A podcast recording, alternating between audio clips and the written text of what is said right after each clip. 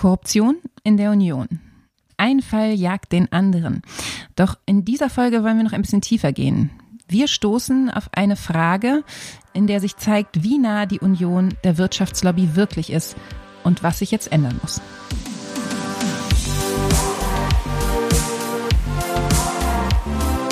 Theory of Change. Der Podcast für progressive Politik.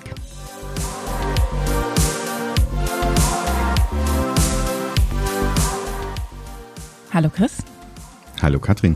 Und hallo euch da draußen und willkommen zu einer neuen Folge von Theory of Change. Chris, um was geht's heute? Ja, wir äh, wollen uns einem Thema nähern, was ja momentan in aller Munde ist. Und wir wollen es nicht Maskendeals nennen, denn bei Maskendeals muss Fall. ich immer an hammerdeals24.de oder so denken, wo man richtig günstig Masken kaufen kann. Nee, es ist ja das Gegenteil der Fall. Die Masken waren überteuert und dahinter steckt leider Korruption. Es ist ein Korruptionsskandal. Und der beschäftigt die Union. CDU und CSU sind da ziemlich in den Fokus geraten und insofern beschäftigen wir uns heute einerseits vielleicht ein bisschen mit diesem aktuellen Korruptionsskandal, aber wir wollen vor allen Dingen den Blick noch mal etwas weiten und auf die Nähe der Union zur Wirtschaft im Allgemeinen gucken. Ja, man muss nämlich sagen, wir hatten das Thema schon bevor dieser ganze Korruptionsskandal an die Öffentlichkeit kam ins Auge gefasst und gedacht, man müsste doch eigentlich mal was zur Wirtschaftslobby und zur CDU machen. Ähm, und, und das jetzt Schöne können ist, wir auch die CDU ist Verlass und sie hat uns den Anlass genau. geliefert, an dem wir das jetzt aufhängen können. Genau, sie liefert pünktlich, so dass wir sagen können, wir wollen ähm, eigentlich zeigen, dass das Ganze nicht nur Einzelfälle sind, sondern dass die Nähe zur Wirtschaftslobby bei der Union ähm, ja schon auch ein bisschen System hat. Und vielleicht gucken wir am Anfang noch einmal ganz kurz, um alle abzuholen, was da eigentlich gerade aktuell passiert ist, um dann aber sehr schnell eben auch eher so auf die groben und großen Linien bei der Union zu gucken. Es gibt aktuell verschiedene Skandale um Abgeordnete der, der Union in CSU und CDU, die sich persönlich bereichert haben am Geschäft mit medizinischen Masken während der Corona-Pandemie. Der erste Fall, der da aufkam, war, glaube ich, Georg Nüsslein, ein CSU-Abgeordneter. Und der hat für das Einfädeln von Maskenverkäufen unter anderem an das Bundesgesundheitsministerium insgesamt 660.000 Euro Beraterhonorare eingestrichen. Ja, das ist schon ganz amtlich. Und weil das so ein gutes Geschäft war, hat das äh, Nikolaus Löbel auch gleich nachgemacht. Er ist, glaube ich, aus der baden-württembergischen CDU. Ein Kollege, der ist inzwischen dann auch ähm, ja, zurückgetreten, ähm, hat, glaube ich, sowas wie 200.000 Euro an einem ähnlichen Modell verdient. Und wie das dann so ist, wenn so Sachen passieren und an die Öffentlichkeit kommen, dann regnet es auf einmal weitere dubiose Machenschaften und Fälle, die dann äh, findige JournalistInnen ausgraben. Das Schöne ist, dass in so einem Fall ja tatsächlich immer die Reflexreaktion erstmal ist zu sagen, das sind alles Einzelfälle und äh, dass da immer auf die berühmten wenigen schwarzen Schafe verwiesen wird. Mhm. Und in diesem Fall ist es aber wirklich interessant, wie das Timing hier funktioniert, weil, wie du das gerade sagtest, ein Fall jagte den nächsten. Ähm, es ging nicht immer nur um Profite aus Massengeschäften, sondern es ging ja auch um dubiose Kontakte zum Regime in Aserbaidschan, wo Zahlungen geflossen sein sollen. Das, also diese Aserbaidschan-Connection, das muss mir, glaube ich, nochmal jemand erklären. Ich weiß nicht, was dieses Land an sich hat, dass da so viele Unionsabgeordnete drauf abfahren. Auf jeden Fall verfolgt es, glaube ich, eine relativ aggressive Annäherungsstrategie an Unionsabgeordnete. Also Aserbaidschan als hm. autoritär ähm, regiertes Land geht es dabei, glaube ich, vor allen Dingen so ein bisschen ums internationale Image.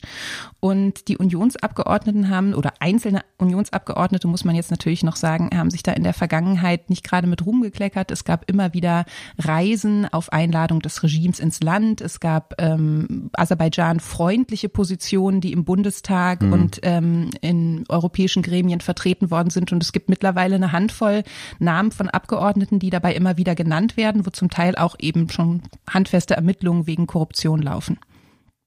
Ja, aber lass uns jetzt nicht zu tief in die Details einsteigen. Ich glaube, das ist sowas, was dieses Thema wirklich die Gefahr läuft, dass wir immer wieder ins Detail kommen, weil die Sachen sind auch im Detail ganz schön spannend. Du hast absolut recht, ja. Es ist so ein bisschen so in der Recherche, ich weiß nicht, wie es dir ging, aber man hat das Gefühl, man kommt wirklich von einem Fall zum nächsten. Mhm. Und deswegen wollen wir hier vor allen Dingen ja auch darauf gucken, was ist eigentlich die Struktur, was sind die Strukturen, was ist sozusagen das Milieu in der Union, das diese Fälle eigentlich möglich macht und den Nährboden dafür bietet.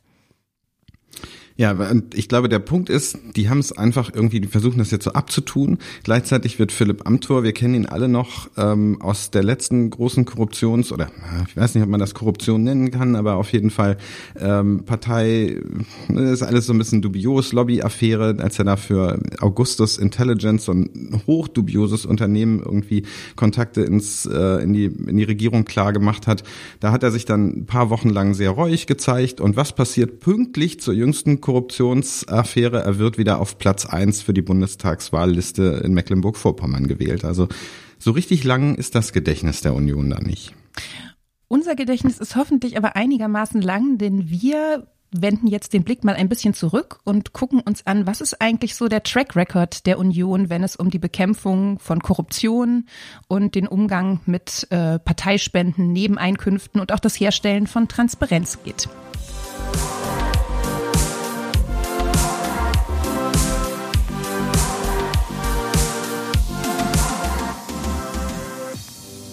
Die Union ist eine Partei der Wirtschaftslobby. Das ist das, was wir ja im nächsten Teil so ein bisschen beleuchten wollen. Ähm, und das ist vielleicht auch nochmal wichtig an der Stelle zu sagen, natürlich machen alle Parteien auch Wirtschaftspolitik. Hier geht es explizit um Verflechtung und komisches Verhältnis zu Wirtschaftslobbys. Und wir haben dabei drei Punkte, die wir hier beleuchten wollen. Den ersten vielleicht wieder etwas mehr im Sinne eines Überblicks, weil wir auch da nicht zu sehr ins Detail gehen können und wollen. Wir wollen aber trotzdem zumindest mal so einen groben Überblick geben, inwiefern Bemühungen für mehr Transparenz, ähm, gerade was Lobbytätigkeiten angeht, ähm, auch seit Jahren schon an der Union immer wieder scheitern. Und äh, in der Folge wollen wir dann aber ein bisschen mehr Zeit darauf verwenden, nochmal auf zwei interessante Fälle zu gucken, die im Moment gar nicht so sehr in der Debatte sind, weil dieser aktuelle Skandal alles andere so überstrahlt. Aber wir wollen uns angucken, was ist eigentlich die Rolle der Union wenn es um die Teilhabe der Zivilgesellschaft am politischen Diskurs geht. Und im Kontrast dazu, wie verhält sich die Union, wenn es darum geht, den Einfluss der Wirtschaftslobby zu sichern? Und äh, in diese drei Felder schauen wir jetzt mal rein, Chris. Ja, und ähm, der erste Punkt ist ja so ein bisschen mal zu gucken, historisch, warum scheitert das eigentlich mit der Transparenz an der Politik immer an der Union? Und ein, wie ich finde, sehr schönes Beispiel geht zurück ins Jahr 1981. Ähm, wow. als Warst Helmut du da schon Schmidt, geboren, Chris? Ähm, das ist mein Geburtsjahr tatsächlich. Jetzt okay. ist es raus. Ähm, also wow. ähm, sozusagen anders gewendet kann man sagen, es ist jetzt fast 40 Jahre her. äh, also 19, ähm, Helmut Schmidt, 1981. Genau, das What ist eine happened? Geschichte, die äh, Jan Böhmermann hatte das neulich auch im, im ZDF-Magazin äh, ganz schön recherchiert und ich fand die Geschichte einfach, die passt so gut da rein, ähm, dass Helmut Schmidt vorhatte, ähm, bis jetzt irgendwann 2010, 2020, das weiß ich nicht mehr so genau, ganz Deutschland mit Glasfaserleitungen auszustatten und alle, die jetzt hm. irgendwie Homeschooling oder Homeoffice machen, wissen, dass das eigentlich eine gute Idee gewesen wäre. Es kam aber nicht so. Okay, und jetzt bin ich wirklich gespannt, woran das lag. Ähm, Helmut Kohl ist der Grund. Und ähm, Helmut Kohl ist dann ja kurze Zeit später Kanzler geworden ähm, und hat ähm, zusammen mit dem Medienunternehmer Leo Kirch diese Pläne einkassiert, weil Leo Kirch nämlich gerne so ein Kabelfernsehen-Imperium aufbauen wollte und dafür musste er deutlich schneller, deutlich günstigere Kupferkabel verlegen. Ähm, und sie haben halt diesen Plan dann verfolgt ähm, und diese Kupferkabel liegen halt nach wie vor überall in Deutschland und machen das Internet langsam. Vielen ja, und Dank, jetzt Helmut die, Kohl. die Genau, und die Pointe ist, dass Helmut Kohl dann, als er nicht mehr Bundeskanzler war, sondern nur noch einfacher Abgeordneter, das hat er dann einfach nochmal so drangehängt, ja vier Jahre, ähm, da hat er jedes Jahr 600.000 Euro von Leo Kirch für Beraterleistungen bekommen. Ein Schelm, wer Böses dabei denkt. Ich finde das eine wunderschöne Geschichte, weil sie nochmal so plastisch macht, dass es bei Lobbyismus jetzt ja nicht nur um so eine Art, also es ist ja nicht nur ein rein moralisches Problem, wo man denkt, das ist mies, ja. dass diese Leute so viel Geld bekommen, sondern es werden politische Ein Entscheidungen dadurch beeinflusst, die uns alle in diesem Fall auf Jahrzehnte betreffen. Aber jetzt kam es ja zu einer Einigung beim Lobbyregister, wenn ich das richtig verfolgt habe, auch tatsächlich so ein bisschen als Reaktion, glaube ich, auf diesen Fall Nüsslein, dass das irgendwie auf einmal so schnell ging. Mhm. Ist da denn jetzt kann man da von einem Durchbruch sprechen? Ist da irgendwie was passiert, wo wir uns alle freuen können? Ach, ich glaube, ja, das ist, es ist echt schwierig, weil da liegt der Teufel auch wieder im Detail. Aber man kann auf jeden Fall sagen, die Union will jetzt irgendwie von allem ein bisschen machen, aber nicht so richtig. Also es gibt jetzt dieses ähm, Lobbyregister, aber es soll zum Beispiel nicht deutlich gemacht werden, ähm, wo im Prozess, also dieser sogenannte exekutive Fußabdruck, wo im Prozess eigentlich LobbyistInnen ähm, eingegriffen haben und sich dadurch Sachen verändert haben. Das zum Beispiel soll weiterhin nicht kommen. Und ein anderer problematischer Bereich ist ja der der Nebeneinkünfte und da soll es echte Transparenz erst ab Nebeneinkünften von 100.000 Euro geben. Und das ist ja auch eigentlich schon wieder so eine Schwelle, wo man denkt, naja, aber darunter wäre ja auch eigentlich ganz interessant zu erfahren, wer wie viel verdient, weil eigentlich ist das auch ein ziemlich relevantes Thema. Hm. Das mit den Nebeneinkünften ist ja, glaube ich, Teil dieser Transparenzoffensive, die jetzt die äh, mhm. Union da auch starten will. Ich fand das ganz interessant, weil gerade im Bereich Nebentätigkeiten ist es auch wieder so, wenn man guckt, historisch war die Union diejenige Partei, die sich immer wieder dagegen gewehrt hat, Nebeneinkünfte transparenter zu machen und offen zu legen unsere aktuelle Regelung zu Nebeneinkünften, die jetzt auch wirklich nicht ideal ist. Also da werden, es klang ja gerade eben an, wird gar nicht genau beziffert, wie viel Geld fließt da eigentlich. Äh, viele Zahlungen sind auch anonym, weil die dann sozusagen nur über anonymisierte ähm, Mandanten äh, angegeben werden. Aber das Interessante ist, dass selbst diese Regelung jetzt noch nicht so wahnsinnig alt ist und ein riesengroßer Fortschritt ist gegenüber vorherigen Modellen. Mm, und das war, glaube ich, damals unter äh, Rot-Grün, dass überhaupt erstmals so ein Stufenmodell eingeführt mhm. worden ist, dass es so ein bisschen differenziert wurde, was man an Nebentätigkeiten bekam. Und ähm, auch das wurde von der Union total angegriffen. Kleine Quizfrage, wer ist dagegen vor Gericht gezogen, als Rot-Grün das Stufenmodell einführt? Führen wollte? Hm, vielleicht die Union? Hm, und zwar in Gestalt von Friedrich Merz.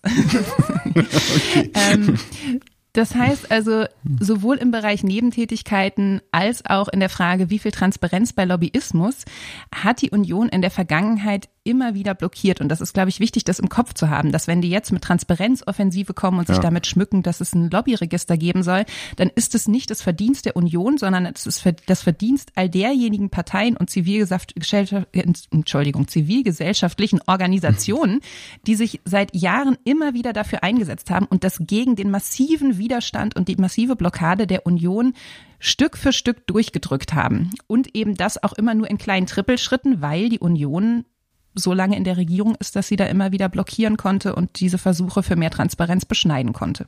Ja. Und ich, was war das heute Morgen im, im Deutschlandfunk? Carsten Linnemann gehört, CDU-Politiker, der sagt, ja, das war sicherlich alles nicht in Ordnung. Die anderen haben das auch gemacht, aber ich will jetzt nicht ablenken, ähm, was er aber natürlich damit gemacht hat. Ähm, also es ist irgendwie hat man das Gefühl, so richtig ist der Groschen immer noch nicht gefallen, dass da wirklich ein großes Problem vorliegt und man jetzt nicht nur große Rhetorik, sondern vor allen Dingen auch große Taten braucht. Mhm. Und ich habe das Gefühl, weil du gerade auch sagst, das Thema ist in den Medien total präsent gerade und das ist ja auch total gut, dass es diesen Skandal gibt, dass die Union damit konfrontiert wird. Ähm, ich würde jetzt aber äh, doch gerne zu unserem zweiten großen Punkt kommen, für den wir uns ja auch ein bisschen äh, Zeit nehmen wollen, auszuholen. Und zwar wollen wir darauf gucken, was ist eigentlich das Verhältnis der Union zur Zivilgesellschaft? Also nicht zu den Wirtschaftslobbyinteressen, sondern zu den Interessen all jener, die sich für mehr Demokratie, gegen Rechts, für ein lebendiges Miteinander und einen politischen gemeinschaftlichen Diskurs einsetzen. Ja, und da gibt es sicher auch ganz viel drüber zu erzählen. Wir wollen uns auf eine Sache konzentrieren, nämlich äh, die Frage der Gemeinnützigkeit von zivilgesellschaftlichen Organisationen. Gemeinnützigkeit ganz kurz, da geht es darum, dass es ein Status, äh, der wird Organisationen verliehen, wenn sie bestimmte Voraussetzungen erfüllen. Und dann können SpenderInnen, die diesen Organisationen Geld spenden, diese Spenden von der Steuer absetzen. Und auch Stiftungen können mit ihrem gemeinnützigen Geld zum Beispiel diese ähm, Projekte, Organisationen finanzieren. Ist also erstmal hört sich an was total Gutes. Äh, man kann davon profitieren. Welche Zwecke sind denn da jetzt zum Beispiel irgendwie berücksichtigt? Was, wann ist man gemeinnützig, Chris? Ja, ich glaube, das bringt jetzt nichts, die lange Liste aufzuzählen. Man muss über diese Liste wissen, die ist historisch gewachsen und auch ziemlich also teilweise wirklich schräg. Also da stehen so Sachen drauf wie Schach beispielsweise ist ein gemeinnütziger Zweck.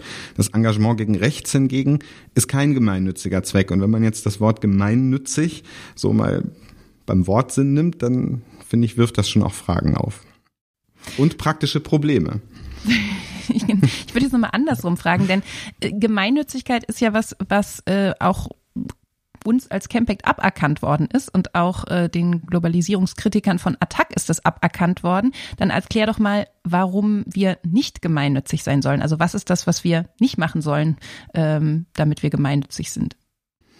Also ich glaube, man kann es letztlich zusammendampfen auf den Vorwurf, wir sind zu politisch in dem, was wir tun. Wir betätigen uns zu sehr politisch ähm, und es ist lange Jahre einfach so gewesen, dass sich zivilgesellschaftliche Organisationen das irgendwie geschafft haben, sich dieses veraltete Gemeinnützigkeitsrecht so hinzubiegen, dass sie als gemeinnützig gelten, weil alle das ja auch richtig fanden, dass die gemeinnützig sind, hat das niemand ähm, hinterfragt. Also zum Beispiel eine so eine Sache ist, dass Bildung ja ein gemeinnütziger Zweck ist, also staatsbürgerliche ich weiß nicht genau, wie das heißt, ähm, Bildung ähm, und viele Organisationen haben halt gesagt, wie ich auch finde, zu Recht, dass sie natürlich einen Beitrag zum ja, politischen Bewusstsein schaffen und, oder leisten, wenn sie zum Beispiel bestimmte politische Sachen erklären oder so, wie eben Attac Globalisierung erklärt hat. Mhm. Und das Problem jetzt allerdings, warum die Gemeinnützigkeit aberkannt worden ist, ist, dass dann diese politische Betätigung zu massiv wurde oder vielleicht auch sozusagen nicht mehr rein informierend genug war, sondern auch politisch Haltung bezogen hat, wenn ich das richtig verstehe? Ja, genau. Und es ist, es ist letztlich einfach eine Willkür der Finanzämter gewesen, ob sie diese jeweilige Argumentation der Organisation so anerkannt haben. Und das Finanzamt Frankfurt hat dann als erstes mal die Gemeinnützigkeit von Attac in Frage gestellt. Und das ist dann durch verschiedene gerichtliche Instanzen gegangen. Und dann hat der Bundesfinanzhof entschieden, ja, das war richtig, denen die Gemeinnützigkeit abzuerkennen. In der Folge wurde auch uns äh, von Campac die Gemeinnützigkeit ähm, entzogen. Ähm, und viele andere Organisationen sind jetzt einfach total verunsichert, weil die aktuelle aktuelle Rechtslage halt ja viel Willkür zulässt und eigentlich weiß keiner so richtig, was man nun noch darf und was man nicht darf. Hm. Ja, das finde ich interessant, dass es tatsächlich ähm, so eine Auslegungssache äh, zu sein scheint, wo dann eben auch Gerichte oder Finanzämter erstmal darüber befinden, ob das noch gemeinnützig ist oder nicht und das auch für gerade aufgrund dieser Urteile gegen Attack und Campact für so eine große Verunsicherung sorgt. Also die Frage, darf ich mich jetzt überhaupt politisch für irgendwas einsetzen, wenn mein gemeinnütziger Zweck eigentlich ein anderer ist. Also das Beispiel, was wir da, glaube ich, auch immer bringen, ist dieses ein Sportverein, irgendwie ein Fußballclub, der auch zu einer Demo gegen rechts aufrufen will, dürfte das nach einer strengen Auslegung des Gemeinnützigkeitsrechts eigentlich nicht tun. Und das ist ja nun wirklich alles andere als Förderung von zivilgesellschaftlichem Engagement. Hm. Gibt auch das Beispiel des BUND Hamburg, ähm, der für ein Volksbegehren mobilisiert hat und damit jahrelang Stress mit den Finanzbehörden hatte. Der hat dann ins, am Ende vor Gericht Recht bekommen. Aber man muss sich das ja vorstellen, das sind kleine Organisationen, die von Spenden leben und auf einmal müssen die sich da jahrelang, also es war auch bei Attac so, ähm, dass sie da jahrelang eigentlich nichts anderes gemacht oder nichts anderes ist zu viel gesagt, aber einfach viel Energie in diese Verfahren fließt. Und das ist ein Risiko, was wahrscheinlich viele Organisationen jetzt einfach nicht mehr eingehen wollen. Hm. Und diese Unsicherheit schreit ja förmlich danach, dass man sagt, man sollte da Klarheit schaffen, man sollte an dieses Gemeinnützigkeitsrecht ran. Das ist ähm, in der sogenannten Abgabenordnung festgelegt. Ähm, und die müsste doch jetzt eigentlich mal klarer gezogen werden und reformiert werden, sodass klar ist, dass in bestimmtem Rahmen politisches Engagement möglich ist und dass eben auch sowas möglich ist, wie du sagtest, neue Zwecke aufzunehmen, ähm, für die man sich für dieses Gemeinwohl engagieren kann. Ja, und das ist, also wir haben jetzt ja wirklich ausführlich darüber gesprochen, warum das ein Problem ist. Und wenn man das alles den zuständigen Leuten bei der ähm, CDU und CSU erklärt, dann sagen sie, nö, wir sehen da eigentlich gar kein Problem. Also wir wollen da nichts machen, da wollen wir nicht ran. Denn nachdem die Urteile gegen Attac und Campact ziemliche Wellen gezogen haben, hat auch dieses Thema Reform der Abgabenordnung, was ja extrem technisch klingt, auf einmal eine gewisse Bedeutung erfahren. Und es gab Versprechen von Olaf Scholz, Finanzminister, eine solche Reform ähm, vorzunehmen. Es gab Diskussionen der Landesfinanzminister über dieses Thema. Mhm. Und es gab auch ganz gute Vorschläge aus der SPD insbesondere, die tatsächlich diese Punkte aufgegriffen haben. Also zum einen weitere Zwecke in die Liste der gemeinnützigen Zwecke aufzunehmen, aber auch ähm, politische Betätigungen für diese Zwecke zu erlauben und dann sowas, das nennen wir Demokratieklausel einzuführen, also genau dieses Beispiel des Sportvereins, der sich gegen rechts auch engagiert, also sich auch für gemeinnützige Zwecke politisch betätigen zu können, selbst wenn die nicht die Kernzwecke sind, für die dieser Verein besteht. Mhm. Das alles klingt erstmal total plausibel und wie du es gerade schon gesagt hast, gescheitert ist es an der Union. Ja, und das ist so frappierend, weil wenn man jetzt ähm, sich anguckt, wir haben ja gerade schon so ein bisschen auf ähm, Umgang mit Wirtschaftslobbys äh, geguckt und der Union, das ist, das schafft einfach eine Ungleichbehandlung, weil Unternehmen können ihre Lobbyausgaben von der Steuer absetzen. Leute, die an gemeinnützige oder nicht mehr gemeinnützige ähm, Organisationen spenden, können das dann nicht mehr. Und das schafft einfach eine Schieflage, die man immer sehen muss vor dem Hintergrund, dass ja sowieso die Wirtschaftslobbys mit viel, viel mehr Geld und Ressourcen und Macht ausgestattet sind. Und das wird irgendwie weiter gekippt, dieses Verhältnis. Mhm. In Bezug auf die Zivilgesellschaft muss man also konstatieren, um vielleicht das Thema Gemeinnützigkeit mal so ein bisschen abzubinden, dass man hier sieht, dass die Union die Teilhabe und das politische Engagement tatsächlich eher beschneidet und eine Reform dieser Abgabenordnung blockiert, die eben politisches Engagement, Vielfalt der Stimmen und auch sowas wie, was ist ja äh, aus dieser schönen Brieffreundschaft erzählt, das, was man sozusagen auch als äh, Lobbyismus der Zivilgesellschaft vielleicht betiteln könnte, also das Einsetzen für politische Ziele nicht aus Profitwunsch, sondern einfach, weil man das Gefühl hat, das sind hehre Ziele, äh, die man politisch verfolgen sollte, das weiter zu ermöglichen, scheitert am Widerstand der Union. Und im Kontrast dazu sollten wir jetzt vielleicht mal gucken, was bei einem ganz ähnlich gelagerten Fall einer wirtschaftlichen Interessensvertretung passiert ist. Ja, unser dritter äh, Punkt hier in diesem Blog geht um den Deutschen Industrie- und Handelskammertag wenn ich das richtig in Erinnerung habe, wie dieses Wort Ungetüm tatsächlich lautet. Wir werden fortan DIHK sagen. Das geht mir viel leichter von den Lippen. Ich finde es sehr schön, dass man ein Politik-Podcast über das deutsche System mit so Begriffen wie Abgabenordnung und Deutscher Industrie- und Handelskammertag macht. Ich finde das wirklich ganz großartig. Diese technische Sprache hat auch was sehr Schönes. Aber gut, wir sagen DIHK und ähm, der Deutsche Industrie- und Handelskammertag ähm, ist also sowas wie der Dachverband der ähm, Handelskammern. Davon gibt's viele in den Ländern, die sind oft regional ähm, organisiert und da sind eigentlich alle Unternehmen irgendwie drin. Also von irgendwie größeren Unternehmen bis zu kleinen Betrieben. Und die müssen da auch drin sein, weil über diese Handelskammern viel organisatorisches geregelt ist. Da werden Prüfungen abgenommen, da werden Register geführt. Es gibt also so eine Zwangsmitgliedschaft in diesen Handelskammern und die sind dann alle miteinander nochmal über diesen Dachverband organisiert. Aber das Problem ist ja nun, dass die eben nicht aufhören beim Register führen und Prüfungen abnehmen, sondern die machen ja noch viel mehr. Zum Beispiel sich darüber ärgern, dass jetzt so ein, wie jüngst so ein Lieferkettengesetz ähm, verabschiedet werden soll, wo ähm, Unternehmen verpflichtet werden, entlang der Lieferketten ihrer Produkte sich für Menschenrechte und Umweltstandards und so weiter zu verbürgen. Ähm, und dann sagt der DIHK plötzlich, nee, das ist nicht gut, das wollen wir nicht und setzt sich mit Lobbymacht dafür ein. Und das ist absolut kein Einzelfall. Es gibt sozusagen in der Geschichte des DIHK weit zurückreichend immer wieder Themen, wo die quasi ihr Mandat überschritten haben, also sich zu politischen Themen geäußert haben, zu denen sie sich eigentlich nicht äußern sollten, unter anderem zum Spitzensteuersatz oder auch zu Umweltauflagen. Und ähm, es gab auch immer wieder Protest und Rügen und Klagen dagegen. Und jetzt gab es im Dezember ein ganz spannendes Gerichtsurteil. Es hat nämlich ein äh, Windkraftunternehmer, der natürlich qua Zwangsmitgliedschaft in seiner eigenen Handelskammer auch Teil des DIHK ist.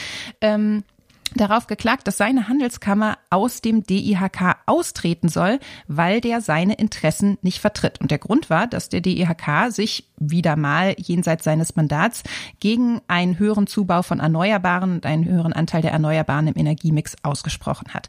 Und der hat Recht bekommen vor Gericht. Und das heißt, der durfte dann sozusagen aus der aus seiner Industrie- und Handelskammer austreten oder hat die äh, muss die jetzt aus dem DIHK austreten, diese Handelskammer? Die muss austreten, wenn der DIHK sein Mandat überreizt. Und das wurde vom DIHK als sogenanntes Maulkorb-Urteil äh, gebrandmarkt. Sie äh, trauen sich jetzt gar nicht mehr irgendwas zu sagen. Ähm, und damit fehlt eine Stimme der Wirtschaftslobby, muss man sagen, an verschiedenen ähm, Punkten in Berlin.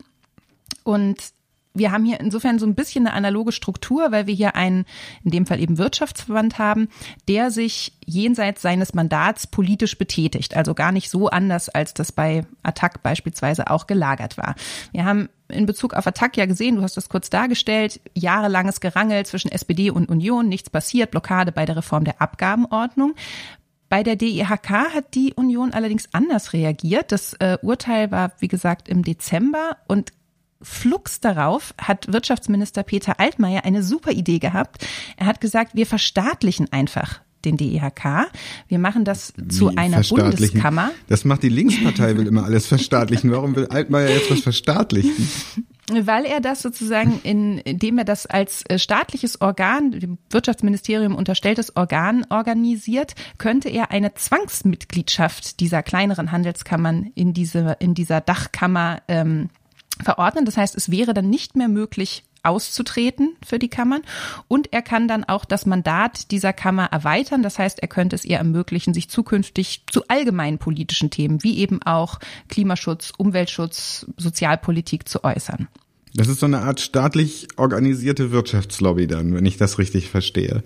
Also so ein äh, Wirtschaftsverband, so der dann staatlich ähm, ja, unterstützt wird. Das kann man zugespitzt so sagen. Dagegen gab es sogar Protest von Wirtschaftsvertretern, muss man sagen, denen diese Nähe da äh, und diese sagen dann natürlich auch Kontrolle durch das Wirtschaftsministerium auch unangenehm war. Nichtsdestotrotz hat Altmaier diese Bedenken weitestgehend ausräumen können oder zumindest so weit ausräumen können, dass er seine Gesetzesvorlage dadurch, dafür durchs Kabinett gebracht hat. Übrigens auch mitgetragen von der SPD, muss man an der Stelle sagen. Und wenn jetzt nicht noch ein Wunder passiert, dann wird das im März, ist glaube ich die erste Lesung, aber auf jeden Fall bis Mai dann durch den Bundestag gehen. Also, um das nochmal ganz kurz zusammenzufassen. Bei dem Gemeinnützigkeitsrecht ist es so, da möchte die SPD gerne was verändern und die CDU sagt nein, weil sie das vielleicht nervig findet mit der Zivilgesellschaft. Umgekehrt ist es dann aber so, ähm, dass die, bei der Wirtschaftslobby möchte die Union die möglichst schnell retten. Und da sagt die SPD dann ja, das ist tatsächlich die Konstellation, in der wir uns befinden. Wir können wow. vielleicht gleich auch noch kurz auf die SPD zu sprechen kommen und ähm, was die jetzt vielleicht tun sollten. Aber mir ist es wichtig, nochmal diesen Kontrast hier festzuhalten. Auf der einen Seite blockiert die Union systematisch und über lange Zeit eine Klärung der ähm, Gemeinnützigkeitsordnung, die es der Zivilgesellschaft ermöglichen würde, am politischen Diskurs teilzunehmen.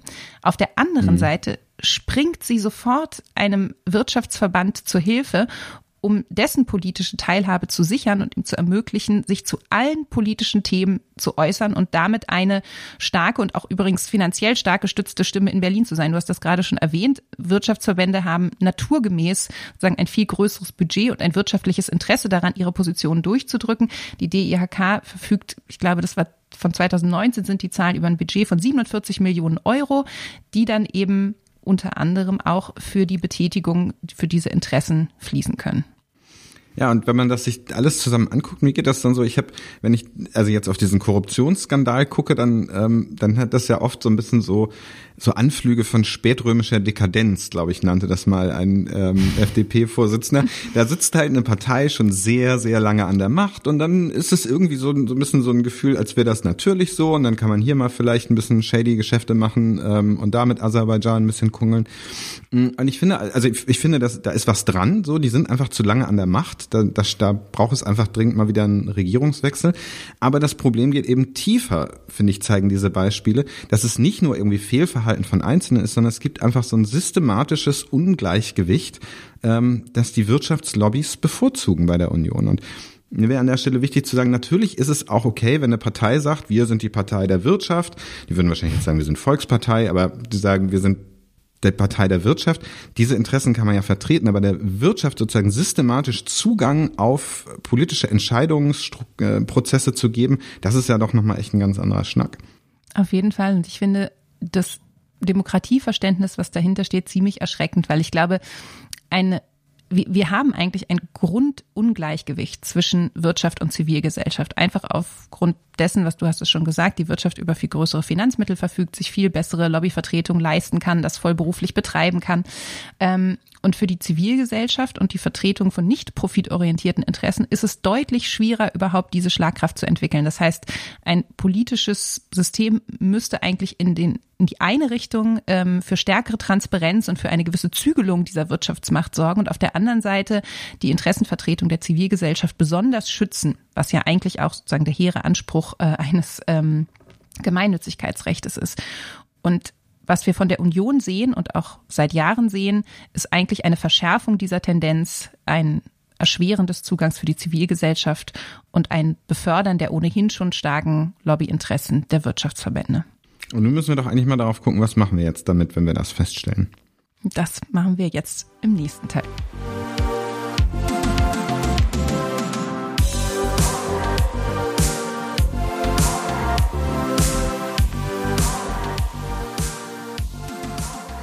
Wir haben gesehen, die Union ist tatsächlich, wenn man sagt, es gibt irgendwie Team Zivilgesellschaft und Team Wirtschaftslobby, ist die Union eindeutig Team Wirtschaftslobby, würde ich sagen. Und ähm, bevor wir jetzt gucken, was das für uns heißt und was wir vielleicht auch tun können als Zivilgesellschaft, ähm, lass uns noch einmal gucken, welche Bereiche dabei jetzt eigentlich wichtig sind und da überall reinspielen.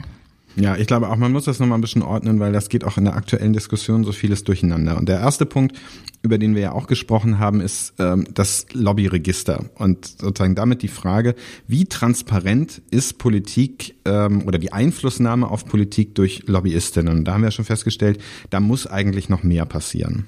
Hm, Gleiches gilt für die Nebentätigkeiten. Auch da ist Transparenz ja ein wichtiges Kriterium und zwar sowohl im Hinblick auf die Frage, woher kommen die Gelder, als auch im Hinblick auf die Frage, wie viel ist es eigentlich, was die Abgeordneten für ihre Tätigkeit bekommen.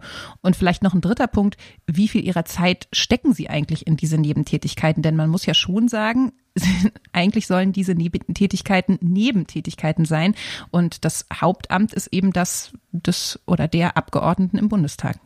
Der dritte Bereich äh, sind ja der ganze alles rund um Parteispenden. Da gibt's ja auch ähm, nach wie vor viel Intransparenz. Und was viele vielleicht gar nicht so auf dem Schirm haben, es geht auch um Sponsoring. Also zum Beispiel, wenn eine Partei einen Parteitag ausrichtet, dann gibt es da so ganz viel Stände von irgendwelchen Interessenverbänden, ich weiß gar nicht, wie das mit Unternehmen ist, ähm, die dann halt eine Summe dafür bezahlen, dass sie da ausstellen dürfen. Ähm, und daran verdienen die Parteien. Also da haben die auch echt Ressourcen dran. Und da muss natürlich auch massiv Transparenz und Regelungen rein. Und weil wir jetzt ganz viel auf Transparenz dringen, vielleicht als vierten Punkt, äh, da wollen wir vielleicht eher mehr Klarheit und das ist dieser ganze Bereich der Abgabenordnung, also die Reform der Abgabenordnung, die einfach klarer regelt, dass sich auch zivilgesellschaftliche Akteure politisch betätigen dürfen für gemeinnützige Zwecke und dass bei den gemeinnützigen Zwecken einfach noch einiges ergänzt werden muss, um diese Ordnung wieder auf die Höhe der Zeit zu bringen. Hm, ich will vielleicht noch eine Sache sagen, weil du das gerade so sagtest mit der Transparenz. Ähm, ich glaube ja nicht, dass das gut ist, wenn man jetzt überall nur Transparenz bringt. Es braucht auch Regeln, es braucht Grenzen, Dinge müssen verboten werden. Also das ist ja auch so ein, so ein Ding von, nee, solange man dann alles sehen kann, ist es gut. Nee, das reicht nicht. Da sagst du was. Dann lass uns jetzt mal gucken, was können wir denn eigentlich ähm, erreichen? Welche Prozesse laufen da vielleicht auch gerade? Und vielleicht auch nochmal, weiß ich nicht, welche Chance steckt vielleicht auch in diesem Skandal? Denn auch wenn du das eben gesagt hast beim Lobbyregister, das ist natürlich alles halbherzig. Letztendlich ist es aber immerhin auf einmal mal wieder so richtig äh, auf der Tagesordnung durch diesen aktuellen Korruptionsskandal in der Union. Ja, ich finde, der, dieser aktuelle oder einfach das, was im letzten Jahr passiert ist, gerade auch beim Lobbyregister, ist ein ziemlich gutes Beispiel dafür, wie so politische Kampagnen, politische Veränderung dann doch passiert. Also seit Jahren arbeiten wir mit vielen anderen zusammen, muss man sagen, die da zum Teil viel mehr gemacht haben. Äh, Lobby Control zum Beispiel, ähm, arbeiten wir zusammen als Zivilgesellschaft daran, dass es da irgendwie was passiert und dann passiert ewig lange gar nichts und dann kommt plötzlich dieser Philipp Amthor-Skandal ähm, im letzten Sommer auf die große mediale Bühne und plötzlich ist so ein Fenster da, wo man das Lobbyregister durchsetzen kann. Dann passiert wieder ewig lange nichts so richtig beim Lobbyregister, dann kommt der nächste Skandal und zack, passieren wieder vielleicht Dinge. Und ähm, ich glaube, das ist ganz gut, so ein bisschen so auch auf Politik zu gucken, womit ich jetzt nicht sagen will, wir brauchen mehr Skandale. ähm, aber es gilt dann wirklich in diesen Momenten auch als Zivilgesellschaft richtig da zu sein, alles zu geben, damit man dieses Fenster maximal nutzt. Mhm also der Skandal oder die Krise als Chance. Und da ist es vielleicht aber auch ganz gut, tatsächlich nochmal zu gucken. Also beim Lobbyregister äh, ist jetzt ja gerade das Ding sozusagen eigentlich durch und ich glaube, es gab so ein bisschen die Hoffnung in der SPD, dass man da auch nochmal ran kann. Du hast das äh, Stichwort legislativer Fußabdruck auch nochmal genannt da scheint jetzt die Union schon wieder Rückzieher zu machen. Und ähm, ich habe sogar gelesen, dass das, ähm, dass Abgeordnete gesagt haben, da wäre falsch berichtet worden, da hätte es Missverständnisse in den Medien gegeben. Das sei natürlich nicht das Ziel, das jetzt nochmal aufzuschnüren. Man muss also, glaube ich, auch gucken, dass dieses Möglichkeitsfenster so eines Skandals von sich aus erstmal sehr, sehr klein ist. Also wir haben jetzt natürlich irgendwie diese sogenannte Ehrenerklärung, die da unterzeichnet wurde und diesen Zehn-Punkte-Plan für Transparenz, äh, den es von der Union gibt. Was davon jetzt aber wirklich wirklich umgesetzt wird und realisiert wird, muss man sagen, steht noch in den Sternen. Denn dazu braucht es ja, wie du sagst, auch wirklich Regeln, äh, Gesetze, die erlassen werden. Und diese Prozesse sind notorisch anfällig dafür, dass sie verlangsamt werden und äh, auf dem Proze in dem Prozess auch ganz viel verloren geht. Ja, und man muss sich ja nur angucken, was passiert. Da gibt es so einen Skandal und dann wird plötzlich die Impfung mit einem Impfstoff ausgesetzt und zack ist das mhm. Thema wieder völlig von der Agenda runter und jetzt reden alle über ähm, ja, diesen Impfstoff und deswegen es geht wirklich schnell und ähm, ja, deswegen müssen wir schnell sein. Wir, in diesem Fall muss man aber sagen, waren wir auch schnell, oder? Ja, das fand ich auch, wobei ich ehrlich gesagt fast das Gefühl hatte, ich habe ein bisschen darauf gewartet, dass das kommt. Wir haben ja einen Appell gestartet äh, zu dieser aktuellen Korruptionsaffäre und ich weiß noch, dass ich, als in der Tagesschau der Bericht kam, dass die Immunität von Nüsslein aufgehoben wird, weil dieser Verdacht im Raum stand, dass ich sofort dachte, Mann, das ist jetzt eine Gelegenheit, da mal reinzugehen und gerade bei diesen Themen irgendwie mhm. Lobbyregister, Transparenz irgendwie reinzugehen. Ich fand es dann sehr gut, dass wir da auch noch mit gewartet haben und jetzt nicht sozusagen in so eine Art Vorverurteilung gegangen sind, sondern wirklich erst damit rausgegangen sind, als dann auch klar war, da ist was dran, die Mandate werden niedergelegt, es gibt wirklich diesen Skandal, der auch Hand und Fuß hat. Und dann ähm, haben wir ja auch mit einem Appell reagiert, ähm, Kollegen aus unserem Kampagnenteam, und haben es dann auch noch geschafft, ganz kurz vor den Landtagswahlen am Wochenende große Anzeigen zu schalten, in denen dieser Appell auch in der Taz und der Süddeutschen war sogar eine ganzseitige Anzeige ähm, tatsächlich unter die Leute gebracht wurden. Ja, und ich glaube, dass das für die Union auch gerade echt unangenehm ist, diese ganze Geschichte. Also das liest man ja allenthalben, die Union ist in Panik. Und ähm, man muss sich immer klar machen, dass die ja schon sehr schlechten Landtagswahlergebnisse jetzt die sind ja im Wesentlichen durch Stimmen zustande gekommen, die zu zwei Dritteln per Briefwahl abgegeben wurden. Das heißt, die waren wahrscheinlich, als die ganze Sache groß wurde, schon längst im, sozusagen in der Urne. Und man macht sich nur mal vorstellen, was los gewesen wäre, wenn dieser Skandal zwei, drei Wochen früher so groß geworden wäre. Und ein bisschen ist das, glaube ich, ein Ausblick auf das, wie die Union dann auch in diesem Jahr dasteht, nämlich so ein bisschen mit dem Rücken zur Wand. Hm, ja, man möchte jetzt nicht unbedingt mit Armin Laschet tauschen, muss man sagen. Aber es ist, glaube ich, auch tatsächlich eine Herausforderung, jetzt egal, ob es Laschet oder Söder wird, aber das ist letztendlich auch was, woran sich ein Kanzlerkandidat der Union dann auch erstmal beweisen muss. Also dieses Vertrauen muss zurückgeholt werden und das kann tatsächlich nur durch konkrete Regeln, durch schnelle Gesetze, durch ein wirklich hartes Durchgreifen bei diesem Thema erreicht werden. Und ich finde, da muss man auch so ein bisschen wachsam sein, dass es nicht bei den Worten bleibt und den Absichtserklärungen, mhm. sondern dass da tatsächlich auch schnell Taten folgen. Denn wir wissen ja gerade in so einem Gesetzgebungsprozess, das kann sehr lange verschleppt werden. Da geht es oft ins Detail. Du hast es fürs Lobbyregister genannt. Gleichzeitig finde ich, wenn so ein Skandal aufkommt, kann es auch mal schnell gehen. Ich finde, das war ja irgendwie zum Beispiel bei Tönnies im letzten Jahr so, ne? Als dann auf mhm. einmal der Skandal hochkam, dann ging es auf einmal ziemlich fix, dass da auch äh, was zu den äh, zu den Beschäftigungs zur Beschäftigungspolitik im äh, Fleischgewerbe auf den Weg gebracht wurde. Ja, aber ich finde zum Beispiel, dass diese ganze Sache rund um diese Aserbaidschan-Connection der, der Union, da ist noch viel zu wenig passiert. Also es konzentriert sich jetzt mhm. sehr auf diese Korruption bei den Masken und ich glaube, da müsste man eigentlich jetzt auch Konsequenzen einfordern, weil da gab es ja auch schon Aufhebung der Immunität, äh, Durchsuchungen und so bei, bei Abgeordneten Axel Fischer, Karin Strenz. Also da passiert irgendwie noch zu wenig. Und ich glaube, dass man damit die Union aber schon auch weiter grillen kann. Ähm, denn da mhm. ja, gibt es einfach wenig Blumentöpfe zu gewinnen. Das stimmt auf jeden Fall. Wobei ich sagen muss, also du hast natürlich recht, da muss mehr kommen. Vor allen Dingen ist es wichtig, dass das Thema irgendwie oben bleibt. Wir sehen das jetzt ja, dass es auch in der aktuellen Corona-Lage natürlich auch schnell wieder verschwindet, jetzt irgendwie ähm, aktuell durch, äh, durch das Aussetzen des AstraZeneca-Impfstoffs, was jetzt irgendwie Thema ist. Aber ich finde, auch, und du hast es in der Vorbereitung gesagt, das fand ich einen wirklich wichtigen Punkt, dass man einfach auch so dankbar ist für diese mediale Berichterstattung bei diesen aktuellen Affären, weil das ja letztendlich ohne diese Berichterstattung überhaupt nicht so groß geworden wäre und rausgekommen wäre. Und das gilt ja auch für die Aserbaidschan-Connections der Union. Ja, das ist, finde ich, das muss man immer im Kopf behalten. So, man kann ja an den, an den, an den Medien kann man ja viel kritisieren und ähm, man hört ja leider immer wieder dann dieses ähm, ähm, Relotius als Schlagwort. Ähm, da wird irgendwie beim Spiegel wurden Geschichten erfunden und so weiter. Ja, da, es gibt da sicher auch in einigen Bereichen Probleme, aber wir können so froh sein, dass wir so gute Medien haben, eine so investigativ gut aufgestellte Medienlandschaft, die solche Sachen ans Licht bringen, weil der politische Betrieb ist offensichtlich nicht äh, in der Lage, da eine Selbstreinigung herbeizuführen und diese Sachen ähm, anzupacken, ohne dass es diesen Druck gibt, wenn Sachen auffliegen. Mm, ich würde zum Schluss gerne nochmal auf die Frage gucken, weil wir haben ja so ein bisschen versprochen, wir, wir schauen auch nochmal, was ist denn jetzt eigentlich mit der SPD? Denn natürlich gebe ich dir total recht, da muss jetzt bei der Union viel passieren. Es geht darum, auch ähm, die Themen weiterhin in der Aufmerksamkeit der Öffentlichkeit zu halten. Da haben wir sicherlich auch eine Rolle. Aber die Union sitzt ja nun zumindest auf einige Monate noch mit der SPD in der Regierung und da steht ja noch ein bisschen was an, was da passieren könnte. Und ich finde, auch die SPD müsste doch eigentlich angesichts dieser aktuellen Krise mal ein bisschen aus den Puschen kommen. Das ist doch eine super Gelegenheit, jetzt mal zu zeigen, dass sie tatsächlich Verfechterin von Transparenz und Teilhabe der Zivilgesellschaft sein kann. Und da wäre es doch eigentlich der Moment, an einigen Stellen sich auch noch mal ein bisschen auf die Füße zu stellen gegen die Union, finde ich. Ja, weil ich finde, man muss schon sagen, dass die SPD da in der Vergangenheit auch viele gute Positionen angenommen hat und ähm, ja auch das Thema echt lange vorangetrieben hat.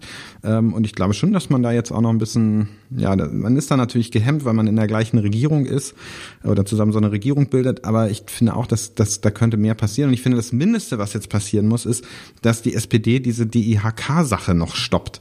Weil, also ich finde, sozusagen, solange die Union bei der Abgabenordnung bremst, warum macht die SPD das mit? Ich verstehe das nicht.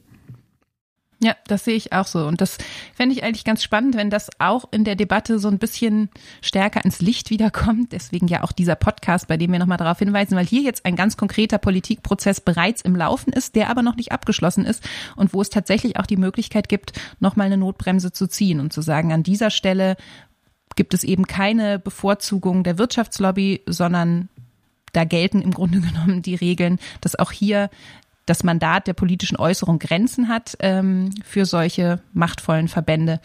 Und das wäre eigentlich, finde ich, nochmal ein ganz guter Punkt, wo die SPD sich auch profilieren könnte und müsste.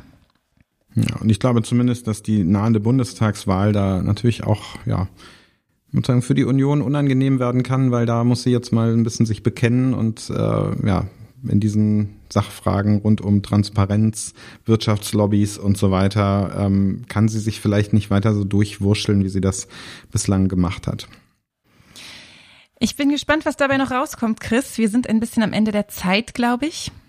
Ich finde, ja. in diesem ganzen gruseligen Sumpf, in dem wir da sind, das ist doch aber irgendwie auch erfreulich, dass man sagen kann, diese Sachen kommen ans Licht. Ähm, und es gibt auch politische Akteure, die eigentlich wirklich gute Vorschläge da reinbringen und sich des Themas annehmen wollen. Also was jetzt auch im Hinblick auf Transparenz von der SPD da kam in den letzten Tagen, fand ich erstmal ganz vielversprechend. Was daraus wird, wie gesagt, müssen wir jetzt sehen. Hm. Ja, und das ist dann ein bisschen so eine Geschichte, wie wir sie jetzt schon ein, zwei Mal hatten wenn man für so ein Lobbyregister kämpft und das passiert jahrelang nichts, dann kann das unheimlich frustrierend sein. Aber diese Skandale zeigen, wenn sich dann was bewegt, dann hat sich diese ganze Arbeit ausgezahlt. Und ich glaube, das ist was, wo wir und viele andere immer wieder Motivation daraus schöpfen können, dass es manchmal einfach dauert, bis wir mit unserem Engagement Erfolg haben. Das hast du schön gesagt, Chris. Es war sehr ermutigend und ähm, ich hoffe, auch ihr geht angesichts dieses nicht immer erfreulichen Themas doch ähm, mit einer gewissen Ermutigung hier raus. Vielen Dank euch allen, dass ihr heute zugehört habt. Ja, und ob ermutigt oder nicht, ihr könnt in jedem Fall diesen Podcast abonnieren, ähm, folgen und dann äh, verpasst ihr auch die nächsten Folgen nicht, wo es dann ja wieder um andere Themen rund um ja, Bewegung und politische Veränderung geht. Dann auf Wiederhören und bis zum nächsten Mal. Ja, auf Wiederhören.